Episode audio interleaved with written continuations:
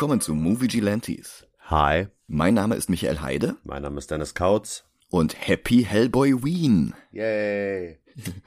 Es ist schon wieder ein ganzes Jahr her, dass wir uns Guillermo del Toros Hellboy 2 angesehen haben. Und wenn du glaubst, das wäre eine lange Zeit gewesen, dann muss ich jetzt darauf hinweisen, dass nach der Goldenen Armee ganze elf Jahre ins Land gingen, bevor ein dritter Film in die Kinos kam. Was nicht daran gelegen hätte, dass niemand einen dritten Film hätte drehen wollen. Del Toro wollte, Mignola wollte, Ron Perlman wollte, aber das Jahrzehnt von 2008 bis 2018 brachte nichts als Pech. Ich habe das mal recherchiert. Okay, ich bin gespannt. 11. Juli 2008. Das erste Wochenende von Hellboy 2 war ein voller Erfolg an den Kinokassen gewesen. Das bis dahin erfolgreichste Opening Weekend in Del Toros gesamter Karriere. Und sofort begannen die Planungen für Teil 3. 150 Millionen Dollar Budget, so viel wie für die ersten beiden Filme zusammen. Aber so viel brauchte man auch für die Umsetzung der bereits in Teil 2 vom vierflügeligen Engel mitgeteilten Vision einer epischen apokalyptischen Schlacht, bei der Hellboy zum siebenköpfigen Tier aus der Offenbarung des Johannes werden sollte, mit zehn Hörnern und zehn Kronen. Del Toro und Mignola begannen gleich mit der Planung eine Woche lang. 18. Juli 2008, exakt eine Woche nach Hellboy 2, kam Christopher Nolans lange erwarteter, viel gehypter und umfangreich beworbener The Dark Knight in die Kinos und Hellboys Einspielergebnis brach um mehr als 70 Prozent ein. Als sich der Staub gelegt hatte und die Goldene Armee aus den Kinos verschwunden war, hatte der Film sein Budget gerade eben ganz, ganz knapp verdoppelt. Wobei das immer noch eine bessere Bilanz war als beim ersten Hellboy, der hatte seins bloß veranderthalbfacht. Und mit einem weitsichtigeren Starttermin wäre auch wirklich mehr drin gewesen. Trotzdem war es halt einfach nicht erfolgreich genug, um den ursprünglichen Plan zu verfolgen. 150 Millionen konnten die Produzenten nicht mehr rechtfertigen. Und es begann ein langes Hin und Her. Del Toro entschied, dass er zuerst den kleinen Hobbit drehte und sie danach weitersehen. Und tatsächlich war er in der Pre-Production für den Hobbit auch lange beteiligt gewesen. Er hatte Kostüme, Requisiten und Kulissen entworfen und erstellen lassen, und unter ihm wären es auch nur zwei Filme gewesen, nicht drei. Ein erster Film, der kinderfreundlich und märchenhaft war, weil Tolkien das Buch ja noch für eine jüngere Zielgruppe verfasst hatte als den Herrn der Ringe oder gar das Silmarillion, das wäre dann bis zum Düsterwald gegangen, wo Gandalf die Party vorübergehend verlässt. Und der zweite Film hätte dann die Geschichte zu Ende erzählt und mit Hilfe der Anhänger aus dem Herrn der Ringe die Brücke geschlagen zu Jacksons Trilogie, also im Verlauf des Films immer düsterer, erwachsener und auch mit deutlichen Parallelen zum Ersten Weltkrieg, in dem Tolkien ja selbst als Soldat mitgekämpft hatte.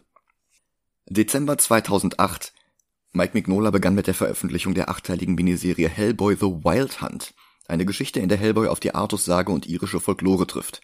Der Titel geht auf skandinavische Göttersagen zurück, in denen Odin mit anderen Jägern am Himmel entlang reitet und hin und wieder auch schon mal Sterbliche mitnimmt, die nie wieder in die Welt der Lebenden zurückkehren. Im deutschen Sprachraum heißt es mal die wilde Jagd, mal Odins Jagd, das wilde Heer, die wilde Fahrt, der Geisterzug oder auch Gradzug. Der Brite Duncan Fagredo hatte schon 2007 die Miniserie Hellboy Darkness Calls gezeichnet, mit Wild Hunt übernahm er die Reihe dann fest. 30. Mai 2010. Fast zwei ganze Jahre hatte er in das Projekt gesteckt, aber es war immer noch kein Drehbeginn für den Hobbit in Sicht. Nicht mal das Drehbuch war fertig. Das wurde Del Toro dann alles zu viel. Also startete er zusammen mit Perlman einen weiteren Versuch, den dritten Hellboy-Film vielleicht ja doch noch genehmigt zu bekommen. Das zog sich schon wieder so lange hin, dass er stattdessen erstmal Pacific Rim drehte für einen Kinostart im Juli 2012. Dann wurde der Film verschoben auf Mai 2013 und dann sogar erst auf Juli 2013. 22. Juni 2012 Pixars Brave bei uns Merida kommt raus mit Konzeptdesigns von Mike Mignola. Im selben Monat ließ sich Ron Perlman nochmal vier Stunden lang als Hellboy schminken, um dem sechsjährigen Leukämiepatienten Zachary einen Wunsch bei der Make-A-Wish Foundation zu erfüllen. Er und das Kind verbrachten einen Nachmittag zusammen und zum Abschluss wurde Zachary dann selbst zu Hellboy geschminkt.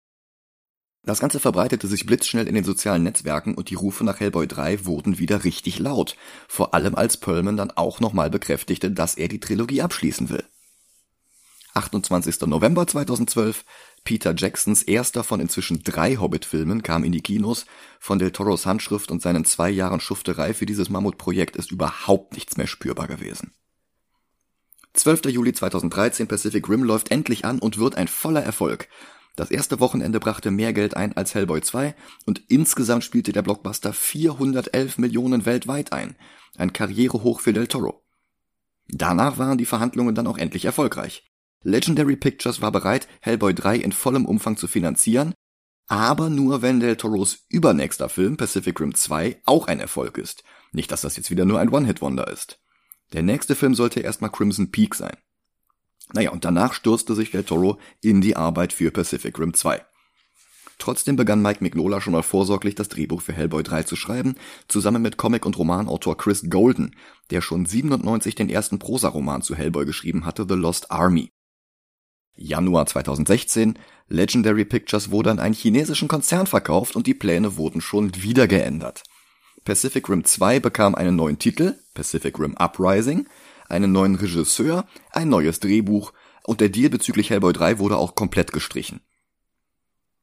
14. Februar 2016, Deadpool lief in den Kinos an. Ron Perlman bemerkte, dass eine gigantische Fankampagne auf sozialen Netzwerken den Film vom ersten Test-Footage mit Reynolds zum Welterfolg hochgehypt hatte und er versuchte dasselbe. Hashtag Hellboy 3 trendete überall auf allen Plattformen. 2017, also ein Jahr später, Del Toros Film The Shape of Water bekam 13 Oscar-Nominierungen und gewann vier der Awards, das ist mehr als Pan's Labyrinth, darunter bester Regisseur und bester Film. Trotzdem bekam er einen dritten Hellboy noch immer nicht finanziert. Und er wollte auch nach wie vor keine Kompromisse bei der Umsetzung eingehen und den Film für das winzige Budget des ersten Films in Angriff nehmen. Das hätte er haben können. Aber die Studiobosse ewig weiter anbetteln ging auch nicht. Ron Perlman wurde ja nicht jünger. Und es sah so aus, als würde es jetzt doch kein Hellboy 3 mehr geben. Dabei war sogar das Drehbuch mittlerweile fertig. Wie gesagt, Mignola wollte ja auch, dass Del Toro Hellboy 3 drehte. Er bereute, dass er die Filmrechte überhaupt jemals verkauft hatte. An Lawrence Gordon, Lloyd Levin und Dark Horse Gründer Mike Richardson, die auch schon die ersten beiden Filme produziert hatten. Die drei forderten, dass Del Toro den Film für einen Bruchteil des von ihm anvisierten Budgets drehte, oder halt gar nicht. Del Toro entschied sich für gar nicht. Perlman wollte wiederum nicht ohne Del Toro, und über Mignolas Kopf hinweg wurde entschieden, dass es statt einem Hellboy 3 einen Reboot geben soll. Für ein Drittel des von Del Toro anvisierten Budgets. 50 statt 150 Millionen.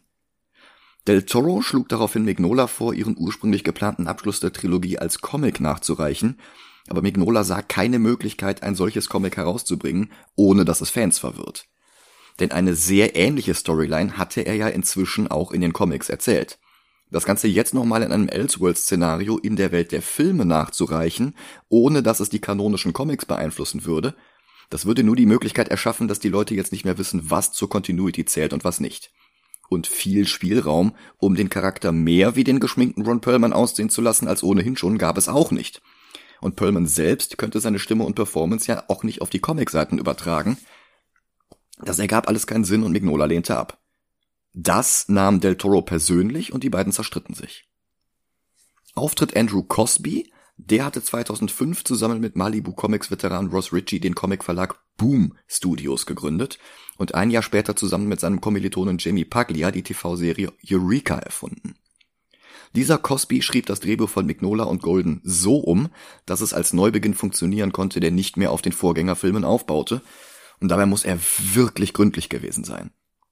Mignola sagte später über das Drehbuch, dass es hier und da ein paar Stellen gibt, bei denen er sich irgendwann nach all dem Hin und Her nicht mehr sicher war, ob er die vielleicht geschrieben hatte oder nicht. Und den Rest des Skripts erkannte er gar nicht mehr wieder. Er bekam dann auch nur einen Based on Story Credit. Aber die Zeichen standen trotzdem gut, dass Hellboy 2019 ein guter Film werden könnte. Als Regisseur kam Neil Marshall ins Spiel. Der hatte 2002 den Werwolf-Horror Dog Soldier gedreht 2005 folgte der Höhlen-Jumpscare-Terror The Descent. Der Mann kann mit winzigen Budgets Filme mit immens hohem Production Value drehen. Die sehen alle viermal teurer aus, als sie eigentlich waren. Und Horror kann er auch. Was der Film nutzen sollte, um sich von Del Toros schrullig düsterer Märchenatmosphäre der Vorgänger abzuheben, der sollte halt wirklich Horror werden. Und das ist auf dem Papier nicht der schlechteste Ansatz. Wenn man schon einen Neuanfang macht, dann halt ganz anders. Und auch die Besetzung sah gut aus. Ron Perlman wurde durch David Harbour ersetzt, der hatte beim Theater angefangen, bekam dann kleinere Rollen in Brokeback Mountain und Quantum of Solace, außerdem in von uns schon besprochenen Filmen wie Green Hornet und dem ersten Suicide Squad. Aber es war seine Rolle als Police Chief Hopper in der Netflix-Serie Stranger Things, die ihm endgültig zum Durchbruch verhalf. 2021 haben wir ja auch schon Black Widow besprochen, da war er der Red Guardian. Tja, und Ian McShane aus Deadwood, Fluch der Karibik 4 und den John Wick-Filmen wurde John Hurts Nachfolger als Professor Broom. Ed Screen aus Deadpool 1 und Game of Thrones sollte den Wehrjaguar Ben Daimio spielen. Er warf dann einen Blick in die Comics, um sich auf die Rolle vorzubereiten, fand auf den ersten Blick heraus, dass der Charakter dort Halbjapaner ist und trat sofort von der Rolle zurück. Zwar war auch der tatsächliche Ersatz weder halber noch ganzer Japaner, aber Korea war immerhin näher dran als London, wo Screen herkommt. Das sind Baby Steps, aber für Hollywood ein gewaltiger Sprung nach vorne, überhaupt einen Asiaten zu casten. Denn die Rolle ging an Daniel Day Kim aus Lost, der uns in diesem Podcast zuletzt in, bevor sie berühmt wurden, Minirollen in Ang Lees Hulk und Raimi's Spider-Man 2 über den Weg gelaufen ist. Er und Screen trafen sich später und wurden sogar gute Freunde. Und von Del Toros und Perlmans Abwesenheit mal abgesehen, sah erstmal alles gut aus. Wie auch die ersten Fotos von Harbour im Hellboy-Kostüm. Die Prämisse war, alle Del Toro Einflüsse aus den Designs herauszunehmen, sodass nur noch die Mignola-Grundlagen übrig blieben. Und das war unter den Umständen der bestmögliche Ansatz. So schien es. Und dann kam der erste Trailer und wirkte wie eine Low-Budget-Porno-Parodie ohne Porno. Marshall selbst beschwerte sich darüber, dass man ihm in der Post-Production sämtliches, sämtliches Mitspracherecht genommen hatte und den Film quasi ohne ihn fertiggestellt hatte. Und der Film kam dann auch ohne große Werbekampagne in die Kinos und verhungerte dort schlimmer als seine Vorgänger. Schon wieder war der Starttermin ungünstig, eine Woche nach Shazam, und Marvels Captain Marvel lief auch noch in zahlreichen Sälen weltweit. Hellboy 2019 in Deutschland vermarktet als Hellboy Call of Darkness hatte 50 Millionen Dollar Budget gehabt und rate mal, wie viel er einspielte. Keine Ahnung. 55 Millionen. Oh. Das sind gerade mal 5 Millionen plus und du musst jetzt noch abziehen, wie viel an die Kinobesitzer ging. Also schlimmer hätte dieser Reboot kaum scheitern können. Ich hatte damals schon nicht mehr viel Zeit für Kino.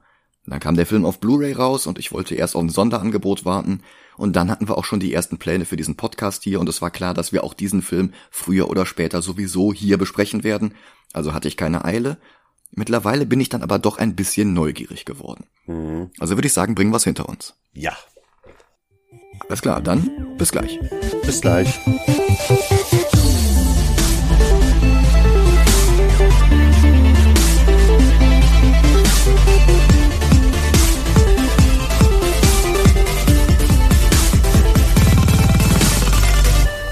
Da sind wir wieder.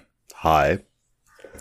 Eine Sache vorneweg, ich habe beim Versuch, den Film legal zu finden, festgestellt, dass Google Play einen Sale hatte und Hellboy digital zu kaufen genauso viel kostete, wie ihn einmal zu leihen. Erst nach dem Kauf habe ich gesehen, dass das aber nur die deutsche Fassung ist. Okay. Ist aber egal, die Stärken und Schwächen des Films dürften dieselben sein. Insgesamt würde ich sagen, besser als befürchtet, aber weit von den Del Toro-Filmen entfernt. Ich würde sogar sagen, schlechter als der erste, aber da kommen wir am Ende zu. Mhm. Problem eins ist das amerikanische Rating-System, bei dem das durch Horror und Gewalt verschuldete R-Rating des Films bedeutete, dass man dann auch Schimpfworte benutzen konnte, weil das dann auch nicht mehr viel ausmachte. Und darum streut der Film jetzt dermaßen inflationär Kraftausdrücke in die Dialoge, dass Steve Rogers die Ohren schwirren würden. Language. Alleine das Wort Fuck fällt 28 Mal. Das ist im Durchschnitt etwa alle 8,5 Minuten. Und das braucht Hellboy nicht. In den Comics gibt's das auch nicht. Und die prüden Amis schreckt das ohnehin noch eher ab, als dass es den Film irgendwie erwachsener wirken ließe oder was auch immer die da bezweckt haben. Tatsächlich mussten manche Kinobetreiber ihre Werbetafeln umändern, damit da Heckboy stand, denn Hell hat die christlichen Fundamentalisten verärgert. Und einerseits denen solche Zugeständnisse machen und andererseits Hellboy fluchen zu lassen wie ein Kesselflicker, das, das passt halt alles nicht zusammen. Die würzige Sprache wurde in der deutschen Tonspur übernommen, so dass uns der Erzähler des Films jetzt erzählt, dass das Mittelalter eine finstere Zeit genannt wurde, also Dark Ages, und das aus, ich zitiere, scheißgutem Grund. Das ist so bemüht. Dieser scheißgute Grund ist übrigens, dass die Hexe Nimue aus der Artus-Sage die Pest über das Land schickte. Nimue wird gespielt von Mila Jovovich, Lilu aus dem fünften Element, mittlerweile aber wohl eher bekannt durch die Resident Evil Filme, bei denen ihr Mann Paul Anderson entweder Regie geführt oder sie zumindest produziert hat. Eine Combo, die sie für Monster Hunter wiederholt haben, dessen Einspielergebnis nicht nur durch die im ersten Jahr der Pandemie noch sehr zögerlichen Kinobesuche hinter allen Erwartungen zurückblieb. Der hat 60 Millionen gekostet und nur 44 wieder eingespielt, weltweit. Dagegen war Hellboy schon fast erfolgreich. Uff. Eine der anderen Rollen in Monster Hunter ging übrigens an Ron Perlman. Aber das nur am Rande. König Artus handelt einen Frieden mit Nimue aus, tötet sie dann aber, indem er ihr mit Excalibur den Kopf vom Körper trennt. Und dann zerteilt er sie in weitere Stücke und weist seine Ritter an, die MacGuffins an alle Ecken der Welt zu verstecken. Und dann hat er einen äh, Pakt mit ähm, Simon Belmont geschlossen, oder?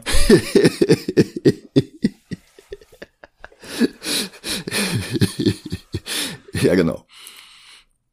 Bis hierhin war alles in schwarz-weiß, mit lediglich dem roten Cape von Nimue als Kontrast, was das Ganze ein bisschen wie eine Kreuzung aus 300 und Sin City wirken ließ. Eigentlich ein ziemlich hübscher Artstyle. Dann macht der Film einen Zeitsprung in die Gegenwart und ab hier ist alles knallbunt, wobei die SetdesignerInnen darauf geachtet haben, möglichst wenig Rot in den Hintergründen zu haben, damit sich Hellboy besser davon abhebt. Und ich muss sagen, dass der Film insgesamt sehr viel schöner aussieht, als es der Trailer glauben ließ, auch wenn er sich etwas zu sehr auf CGI verlässt als seine beiden Vorgänger. Und dadurch wirkt alles weniger, als könne man es wirklich anfassen. Aber Harbour ist tatsächlich ziemlich gut als Hellboy. Also, als Muchacho de Infierno, wie er jetzt genannt wird. Denn als zweiten Prolog gibt es jetzt noch eine extremst zusammengedampfte Kurzfassung von Hellboy in Mexiko wobei der Comic 1956 gespielt hatte, nicht im 21. Jahrhundert wie hier. Hellboy soll einen verschwundenen Vampirjäger in den Diensten des BPRD zurück in die USA holen, aber der ist in der Zwischenzeit erstens zu einem Luchador und zweitens selbst zu einem Vampir geworden, was im Film kein sexy Lestat ist, sondern eine gigantische Man-Bat-Kreatur. Es kommt zum Kampf, der aber auch sehr schnell wieder vorbei ist, denn der Vampir wird auf einem der Ringpfosten gefällt und stirbt, nicht ohne noch einmal das Ende der Welt zu prophezeien, das uns der Engel schon im letzten Film angekündigt hatte. Im Comic hatte der Luchador noch ein paar Brüder und es gab noch ganz viele andere Monster, aber der Film muss noch sehr viel mehr andere Stories adaptieren, also haben wir keine Zeit dafür. Hellboy reist jetzt heim zu Professor Broom und spätestens jetzt ist klar, dass der Film nicht als Fortsetzung funktionieren kann. Broom war in Hellboy 2 gestorben und an die Prophezeiung des Engels erinnert sich plötzlich niemand mehr. Broom schickt seinen Adoptivsohn zum Osiris Club. Das ist sowas wie der Diogenes Club in den Sherlock Holmes Geschichten. Aber solche Clubs gibt's ja auch in der echten Welt. Hier, Hellboys Vater war ja auch ein Teil davon. Und ich find's schon witzig, dass du diese Jagd am Anfang erwähnt hast, von die Odin ausgelegt hat. Mhm. Und der Schauspieler, der Hellboys Vater spielt, spielt Odin in American Gods. Uh, stimmt. Die Verbindung hatte ich gar nicht gezogen. Ja, du hast recht. also ja, finde ich schon, Wednesday. Ja, ja finde ja, ich schon ein bisschen witzig. Ja, stimmt. Ja, richtig. Für die elitären Snobs soll Hellboy drei Riesen töten. Ein Medium, Lady Elizabeth Hatton, berichtet zusätzlich nochmal vom Ende der Welt. Lady Hatton ist das Filmgegenstück zu Lady Cynthia Eden Jones aus den Comics. Ich hatte ja vor zwei Jahren bei Hellboy 1 gesagt, dass bei dem Experiment, das Hellboy auf die Erde holte, auch ein Superheld namens Torch of Liberty und ein Medium dabei war. Und dieses Medium war diese Cynthia, und hier ist es Elizabeth. Und Torch of Liberty, die Figur von John Byrne, dem Co-Autoren der ersten Hellboy-Miniserie, wurde hier jetzt ersetzt durch Lobster Johnson, gespielt von Thomas Hayden Church aus Spider-Man 3. Del Toro hatte ebenfalls vorgehabt, Lobster Johnson im dritten Film zu benutzen. Geplant war Bruce Campbell gewesen, was sehr, sehr gut zu dieser Pulp-Figur gepasst hätte. Ja. Also das war halt wirklich so ein, so ein Proto-Superheld wie The Phantom oder, oder weiß ich nicht, ähm, The Spider oder sowas. Und naja, Lobster Johnson, Bruce Campbell, das wäre hervorragend gewesen. Aber Thomas Hayden Church ist auch sehr, sehr gut, auch wenn er fast gar nichts in diesem Film zu tun hat. Der Film gibt uns jetzt nochmal einen ausführlichen Flashback zu Hellboys Ankunft auf der Erde, bevor Hellboy zusammen mit den Osiris-Jägern losreitet. Aber sie sind noch nicht weit gekommen, bevor die sich plötzlich gegen ihn wenden und ihn mit elektrisch geladenen Speeren angreifen. It's a trap! Das habe ich nicht gerafft, ne? Also ich, ich weiß, warum sie es machen, mhm. aber die hätten doch warten können, bis sie die äh, Giants besiegen. Ja, sicher, aber in ihrer Arroganz haben sie geglaubt, dass sie Hellboys Hilfe nicht brauchen gegen die Giants. Darum haben sie ihn jetzt, wo er es am wenigsten erwartet, von hinten überrumpelt. Gerechtfertigt wird das damit, dass Lady Hatton wie so viele in diesen Filmen, eine Vision hatte vom Ende der Welt und von Hellboys Rolle darin. Damit die Apokalypse nicht eintritt, wollen sie jetzt Hellboy töten, bevor es überhaupt erst so weit kommt. In der Zwischenzeit hat der Film immer mal wieder den schweineköpfigen Wechselbalg Gruagach gezeigt, den Mignola schon in The Corpse eingeführt hatte. Das war die Story, in der Hellboy diese reanimierte Leiche auf dem Rücken trägt, die nicht aufhörte zu plappern. Da hatten wir ganz kurz im ersten Hellboy-Film von gesprochen, weil die Leiche da auch nochmal zitiert wurde. Mhm. Murray, ne? Äh, ja, da hattest du damals schon von gesprochen, genau, ja. Ja. Wie in den Comics ist Gruagach auch im Film derjenige, der Nimue wieder zusammensetzt. Dort war es ein Ritual mit dem Blut eines ganzen Dorfes in einem Opferkelch. Hier sitzt sie halb zusammengesetzt, gelangweilt auf der Couch und sieht fern, während er weitere Körperteile holt. Gotta catch 'em all. Hellboy hat in der Zwischenzeit. Ja, und das alles nur, um Dracula wieder zu beleben. ja, es ist halt wirklich wie in Castlevania 2, ja. ja. Hellboy hat in der Zwischenzeit das Attentat überlebt und kämpft jetzt gegen die Riesen. Er nimmt einem von ihnen das gigantische Schwert ab und tötet damit den letzten, bevor er erschöpft zusammenbricht. Dann kommt er zu sich, er wurde gerettet von Alice Monaghan. In den Comics eine rothaarige weiße Iren, im Film eine schwarze Frau mit Dreadlocks. Was die Berufsempörer, die leichtgläubige Fans für rechtsextreme Bewegungen sensibilisieren sollen, sofort wieder zur Schnappatmung brachte vor allem, weil ja Ben Daimio im Film nicht weiß sein durfte. Hollywoods angeblicher Kreuzzug gegen Rothaarige wird aber merkwürdigerweise immer nur dann zusammen fabuliert, wenn schwarze Schauspielerinnen oder Schauspieler zum Einsatz kommen. Das haben wir ja zuletzt bei Ariel gesehen. Obwohl die im Film ja sogar rote Haare hat. Ja. Das, das war ja, das, das hatte ich ja schon mal in irgendeiner Folge gesagt. Mir ist das hm. scheißegal, was sie für eine Hautfarbe hat, hat. Hauptsache, sie hat die roten Haare. Ja. Aber als der rothaarige Matt Murdock vom dunkelhaarigen Charlie Cox gespielt wurde, als die rothaarige Elsa Bloodstone in Werewolf by Night von der dunkelhaarigen Laura Donnelly gespielt wurde, als Jimmy Olsen, der rothaarigste Charakter in allen Comics, von Jack Larson, Mark McClure, Sam Huntington oder Michael Cassidy gespielt wurde, die allesamt nicht rothaarig sind, völlige Stille, nicht mal Grillenzirpen. Aber wehe, Zendaya spielt MJ dann ist es plötzlich ein Genozid an fiktiven Rothaarigen. Dabei finde ich Alices Schauspielerin Sasha Lane sehr sympathisch. Die kennen wir übrigens auch schon aus Loki, da war sie die TVA-Hunterin, die von Sylvie gekidnappt wurde, auch wenn Lane das natürlich nach Hellboy gedreht hat. Naja, aber Ben Daimio, von dem wir gerade noch gesprochen haben, wird jetzt eingeführt und ab hier weicht der Film immer weiter und immer drastischer von der Comicvorlage ab. Das fängt damit an, dass Daimyo zwar in den PPRD-Comics auftaucht, also diesem Spin-off zu Hellboy, aber nicht in den Hellboy-Comics, die die Vorlage für diesen Film waren. Und der Showdown war auch ein völlig anderer, aber da komme ich am Ende zu, wenn wir soweit sind. Alle zusammen fahren zum Osiris Club, wo sie allerdings nichts mehr als Leichen finden. Und nicht alle davon am Stück. Auch Lady Hatton ist tot, aber Alice kann Verbindung zu ihrem Geist aufnehmen das heißt, sie kotzt Ektoplasma aus, das dann die Form von Lady Hatton annimmt, immer noch mit ihrem Mund verbunden. Dieser Geist warnt vor Nimue und vor der Apokalypse und vor Hellboys Rolle darin. Und dann schreit der Geist auf, denn das Böse, vor dem sie warnt, ist immer noch im Club. Guagach, der gerade den letzten Arm aus den Schatzkammern des Clubs holt. Hellboy erkennt ihn wieder, greift ihn an.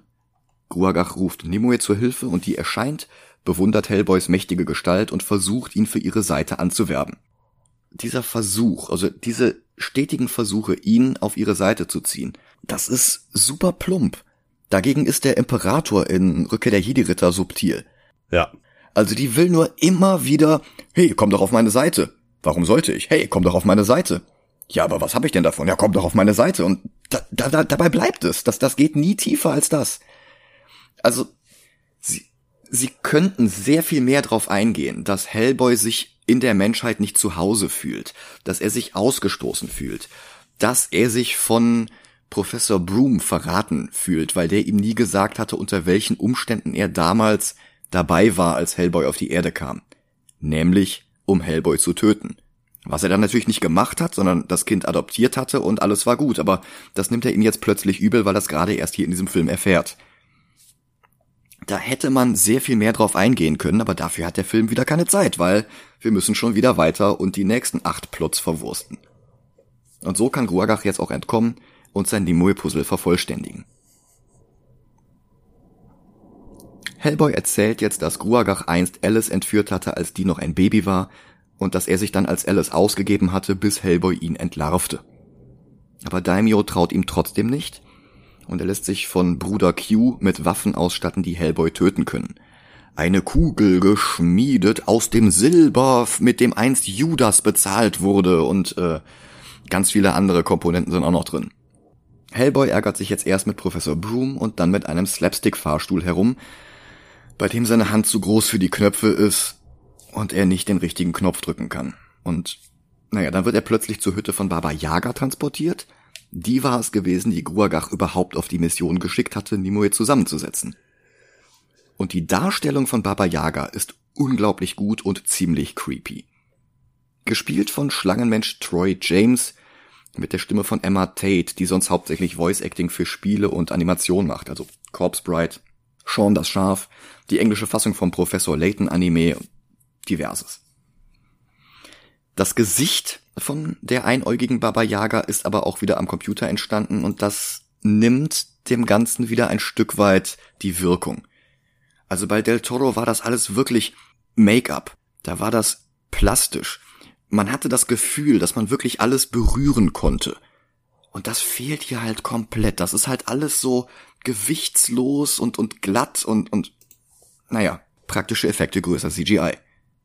Baba Yaga schickt Hellboy zum knorrigen Tim Burton Gedächtnisbaum, an dem Nimue einst von Artus enthauptet worden war. Ja, und dann ist er auch schon wieder daheim bei Broom. Zusammen mit Alice und Damio fliegt er los zu diesem Baum. Daimyo erzählt Alice im Helikopter davon, wie er früher mal im Dschungel mit einem Wehrjaguar den Plot vom ersten Predator nachgespielt hat.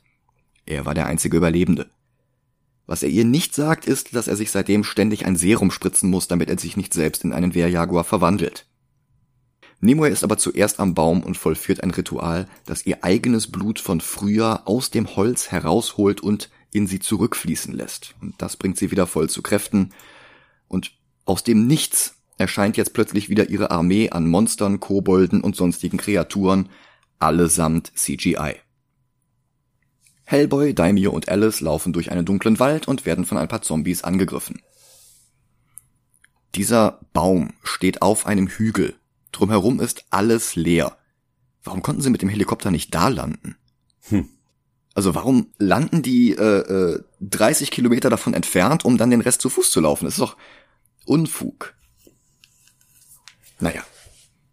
Als wir Hellboy das nächste Mal sehen, ist er auch schon am Baum, um Nimue den halben Kopf wegzuschießen der Augapfel hängt dann noch so aus dem Kopf raus. Das ist auch wieder CGI. Es sieht trotzdem eklig aus. Marshall kann es eigentlich besser, aber naja, es ist schon ein guter Effekt. Aber sie ist auch schon wieder zu mächtig und setzt sich einfach wieder zusammen. Sie besiegt Hellboy sehr schnell und wirft dann einen Dorn aus ihrer Krone.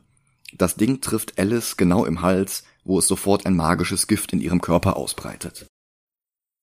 Und eine andere Hexe aus dem Flashback vom Anfang des Films, die damals Nimue verraten hatte und jetzt wieder auf ihre Seite wechseln will, die lebt immer noch und die schickt jetzt Hellboy los zu Merlin, weil er der Einzige ist, der Alice retten kann und weil Nimue will, dass sie ihn zu Merlin schickt, damit der dann den Apokalypse-Plot lostreten kann. Merlin spricht dann ein Ritual, und zieht den Dorn aus ihrem Hals, das Ding verwandelt sich in einen Wurm, kriecht davon und der Film vergisst, dass der noch da ist. Und dann lässt Merlin Alice und Daimyo einschlafen und enthüllt Hellboy, dass seine menschliche Mutter die letzte Nachfahrin von König Artus war. Nein. Was somit ihn zum letzten Nachfahren von König Artus macht. Oha. das macht ihn jetzt würdig, um Excalibur aus dem Stein zu ziehen Excalibur, dass er mit seinen magischen Kräften mal eben hierhin teleportiert. Mitsamt dem Stein. Theoretisch hätte er auch, glaube ich, nur das Schwert herüber teleportieren können, aber ist egal. Hellboy berührt den Griff und hat jetzt zur Abwechslung endlich mal selbst eine Vision von der Apokalypse, nachdem alle anderen in den letzten beiden Filmen schon eine solche Vision hatten. Diese Vision sieht aus, dass er selbst mit voll ausgewachsenen Hörnern und einer Krone aus Flammen auf einem Drachen reitet und die Menschheit vernichtet. Nachdem er diese Vision hat, weigert er sich natürlich, das Schwert zu ziehen, woraufhin Merlin zu Staub zerfällt, der für diese Teleportation des Schwertes seine allerletzte Magie verbraucht hatte. Tja, auch die Opfer von Nimue zerfallen jetzt zu Staub, weil sie durch London läuft und erneut die Pest verbreitet. Was dann auch eine Nachrichtenmeldung noch einmal erzählt. Und ein Film von 2019, der eine Pandemie über die Welt ziehen lässt, ist jener Perspektive entweder sehr schlecht oder sehr gut gealtert, aber das ist auch völlig irrelevant, denn der Film vergisst auch diesen Plot bereits Sekunden später. Das, das wird nie wieder aufgegriffen.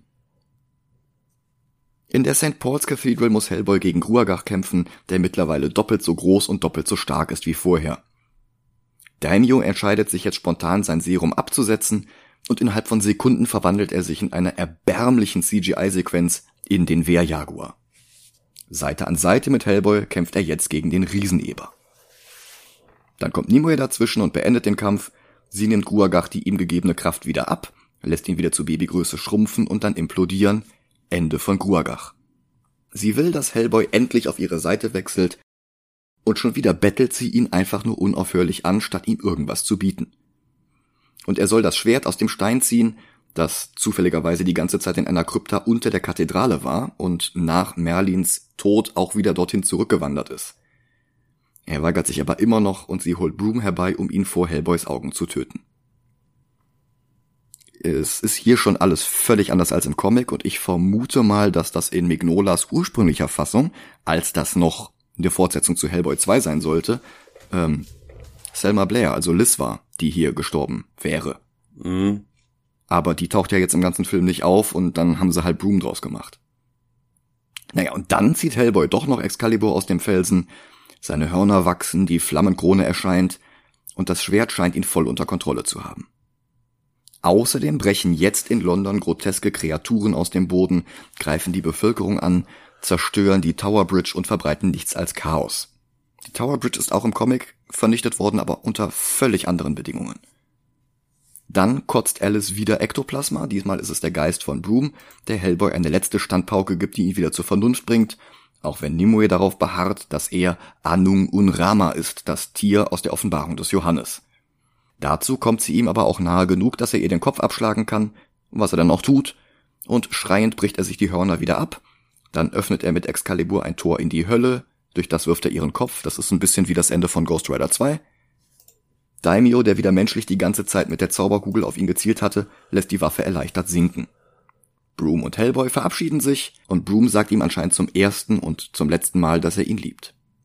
Daimyo zerstört die Kugel, Alice flirtet jetzt plötzlich mit ihm und Hellboy ist der König von England, weil er das Schwert aus dem Stein gezogen hat. Haha. ja, da geht der Film dann auch nicht mehr drauf ein. Ja. Im Comic lief der Showdown völlig anders ab. Da hatte sich Nimue in den Drachen aus der Vision verwandelt. Und Hellboy musste dann gegen diesen Drachen kämpfen. Hat ihn dann besiegt und der Geist von Nimue ist rausgefahren, hat dann sein Herz gegriffen und hat ihn dann mit in die Hölle genommen, in die sie dann gefahren ist. Das war sehr viel epischer und sehr viel spektakulärer. Im ersten von drei Sequel-Bait-Epilogen finden dann Hellboy, Alice und Daimyo den Tank von Ape Sapien. Ich hab, sorry, dass ich unterbreche. Natürlich, immer. Ich hab echt damit gerechnet, weil es wird ja in dem Film Rasputin erwähnt. Mhm. Und ich hab echt damit gerechnet, dass sie ihn finden. Ja. Ja, das, das wäre halt auch eine Möglichkeit gewesen. Ape Sapien habe ich gar nicht gerechnet ist ja auch alles völlig irrelevant, weil es wird ja eh nie eine Fortsetzung geben. Also hätten ja, sie ja. da auch ähm, die Bundeslade und das Bernsteinzimmer und Jimmy Hoffa und weiß nicht finden können. Ja. Also, ja. Epilog 2 spielt am Brooms Grab und zeigt uns, dass Lobster Johnson jetzt ein Geist ist, aber keiner, der wie Johann Kraus einen Anzug braucht, der ihn zusammenhält, und auch keiner, der erst von Alice ausgekotzt werden muss, sondern einfach eine mentale Projektion, die durch feste Objekte wie Grabstein und Sarkophage wandern kann. Hellboy ist ein großer Fan von Lobster Johnson. Das ist auch in den Comics so. Aber hier bleibt es halt wirklich bei dieser einen super kurzen Szene und dann ist es auch schon wieder vorbei. Epilog 3 lässt Baba Yaga irgendwen rekrutieren, um Hellboy endgültig zu vernichten. Wenn der Unbekannte das tut, dann gewährt sie ihm endlich seinen größten Wunsch und lässt ihn sterben. Wer das eigentlich ist? Vielleicht Lobster Johnson, vielleicht Rasputin, wir wissen's nicht, wir werden's auch nie erfahren. Denn im Direktvergleich mit diesem Film war Hellboy 2 ein epischer Erfolg. Es ist sehr schwer, den Film für sich genommen zu bewerten und ihn als eigenständige Adaption zu sehen, losgelöst von dem Hellboy 3, den wir unter Del Toro hätten haben können. Mit einem vernünftigen Budget, mit Liz Sherman und ihren beiden Kindern, mit praktischen Effekten und einer liebevollen Post-Production. Marshall mache ich nicht mal einen Vorwurf. Für das Drehbuch konnte er nichts. Das hat halt viel zu viele Comicseiten in den Film gequetscht und dadurch ist das Tempo halt halsbrecherisch. Für die etwas zu glatte, zu gummiartige CGI kann er auch nichts. Für das halsbrecherische Tempo des Filmschnitts konnte er auch nichts. Da, wo er seine Stärken ausspielen kann, wie bei der Darstellung von Baba Yaga, da ist der Film tatsächlich auch noch gut, aber insgesamt bin ich nicht zufrieden. Wie siehst du das? Jetzt gehen wir zum Ranken über. Ja, genau. Ähm, um ganz ehrlich zu sein, ich fand Hellboy 1 ja nicht wirklich gut. Also ich fand ihn okay, aber nicht so gut wie Hellboy 2. Ja. Ich finde jetzt den hier, also den, in Anführungszeichen, das ähm, Reboot, mhm. besser als den ersten, komischerweise. Ja. Ja, ähm, auf eine gewisse Art und Weise sind die vergleichbar.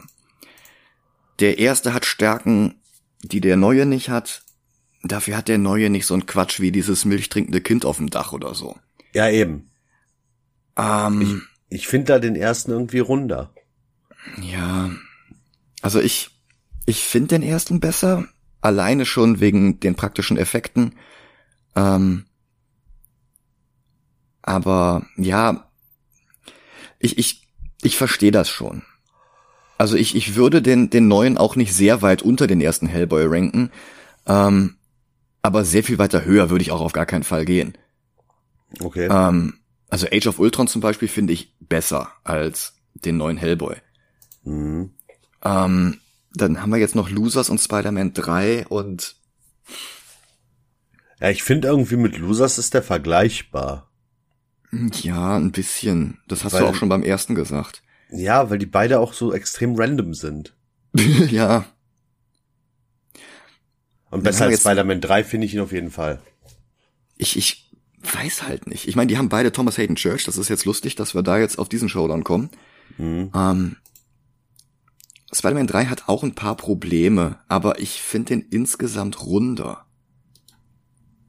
Er hat halt, ja, das, das lässt sich auch wirklich vergleichen, weil die auch zu viel in einen Film gequetscht hatten. Mit mhm. ähm, Green Goblin 2 und Venom und Sandman. Ähm, weiß ich nicht, wir können von mir aus eine Münze werfen, ob der dann über oder unter Spider-Man 3 kommt. Ne, sag es ruhig. Entscheide. Würde ich sagen, pack mal unter Spider-Man 3 über Hellboy 1. Dann sind die halt wirklich genau zusammen. Okay. Ich finde zwar den ersten ein bisschen besser, aber äh, ja, wie gesagt, äh, das tut jetzt auch nicht weh, den dazwischen zu ranken. Ja. Weil der ist deutlich näher am ersten Hellboy als am zweiten Hellboy und ich glaube, das haben wir dann damit auch hingekriegt. Dann haben wir einen neuen Platz 66, passend für die Hölle. Mhm. Diesen Untertitel äh, Call of Darkness hat er übrigens nur im Deutschen. Okay. Heißt Im er eigentlich sonst nur Hellboy? Im Englischen heißt er auch nur Hellboy. Also da muss man halt jetzt wirklich unterscheiden in Hellboy 2019 und Hellboy 2004. Nächste Woche machen wir nochmal einen Abstecher in den franco-belgischen Bereich. Wir kümmern uns wieder mal um Lucky Luke. Diesmal aber nicht in einer schlechten Realverfilmung, sondern in einem Zeichentrickfilm. Ich bedanke mich fürs Zuhören. Ich wünsche euch allen eine schöne Woche. Happy Halloween. Macht's gut. Bis bald. Ciao.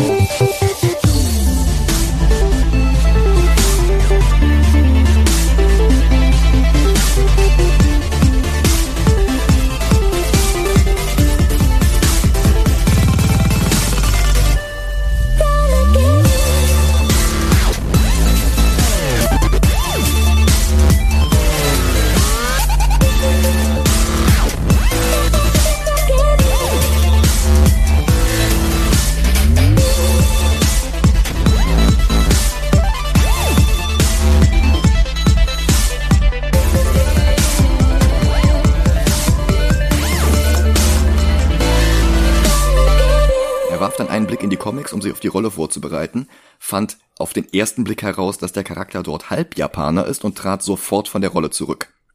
Als Ersatz sprang Scarlett Johansson ein. Wow. Nein, natürlich nicht. Tilda Swinton.